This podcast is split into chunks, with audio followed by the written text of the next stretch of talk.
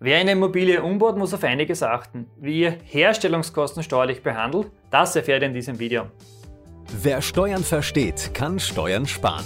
Herzlich willkommen zu einer neuen Folge vom Steuerpodcast mit deinem Steuerberater Roman Jagersberger. Der Podcast für Unternehmer, Selbstständige, Investoren und Interessierte. Mein Name ist Roman Jagersberger, ich bin strategischer Steuerberater in Österreich und unsere Kanzlei hat sich auf Unternehmen und Investoren allen voran Immobilieninvestoren spezialisiert, die ihre Steuerbelastung und Firmenstruktur optimieren möchten. Dieses Video ist nun der letzte Teil der dreiteiligen Videoreihe zur steuerlichen Behandlung von Erhaltungsaufwendungen für Immobilien im Rahmen der privaten Vermietung und Verpachtung. In den beiden letzten veröffentlichten Videos habe ich euch alles rund um das Thema Instandhaltung und Instandsetzung gezeigt. In diesem Video schauen wir uns den Herstellungsaufwand an. Herstellung ist laut Steuerrecht grundsätzlich alles, was die Wesensart eures Gebäudes verändert. Was kann das sein? Naja, Paradebeispiel wäre die Aufstockung eines Gebäudes. Aber auch die Zusammenlegung von Wohnungen wäre Herstellungsaufwand. Auch die erst oder der erstmalige Einbau einer Zentralheizung. Dann genauso der erstmalige Einbau eines Liftes. Oder aber auch die Umstellung von Öl, Gas oder Brennstoffheizung auf Fernwärme.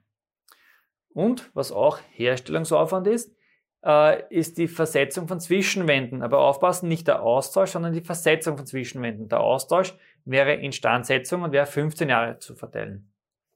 Aber auch der Einbau, der erstmalige Einbau von Badezimmer und WC, Stichwort Kategorieanhebung, auch das fällt unter Herstellungsaufwand. Und natürlich auch das Versetzen von Fenstern und Türen, weil wenn ich schon die Wände versetze als Herstellungsaufwand, muss natürlich auch Versetzen von Fenstern und Türen dazu gehören.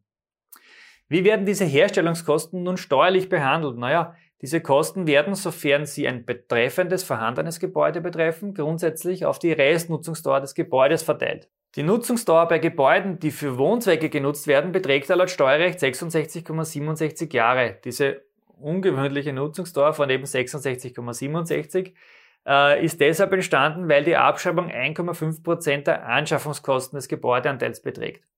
Beträgt die Restnutzungsdauer eurer Wohnung zum Beispiel nur 25 Jahre, dann könnt ihr diese Herstellungskosten in der Regel auf 25 Jahre verteilt abschreiben. Ist eure Immobilie bereits voll abgeschrieben, auch solche Fälle gibt es, dann sind diese Kosten auf die für Sie neu zu ermittelte Nutzungsdauer zu verteilen. Das heißt, ihr dürft sie natürlich nicht im sofortigen, im Jahr der, äh, der Anschaffung abschreiben. Es gibt jetzt noch drei Ausnahmen, von Herstellungskosten, die kürzer, nämlich über 15 Jahre verteilt werden können.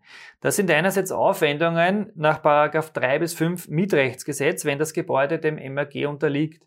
Dann Sanierungsmaßnahmen, wenn eine Zusage für eine Förderung nach dem Wohnhaussanierungsgesetz, Stadtwohnungsgesetz oder den Landesgesetzen über Wohnhaussanierung vorliegt. Oder drittens, wenn es sich um Sanierungsaufwendungen nach 19 des Denkmalschutzgesetzes handelt. In diesen drei Fällen könnt ihr die Herstellungsaufwendungen ausnahmsweise gleichmäßig verteilt über 15 Jahre abschreiben. Diese steuerlichen Vorteile werden vor allem dann im Rahmen von sogenannten Bauherrenmodellen umgesetzt. Wenn euch dieses Video gefallen hat, gebt uns bitte ein Like und wir sehen uns wieder im nächsten Video.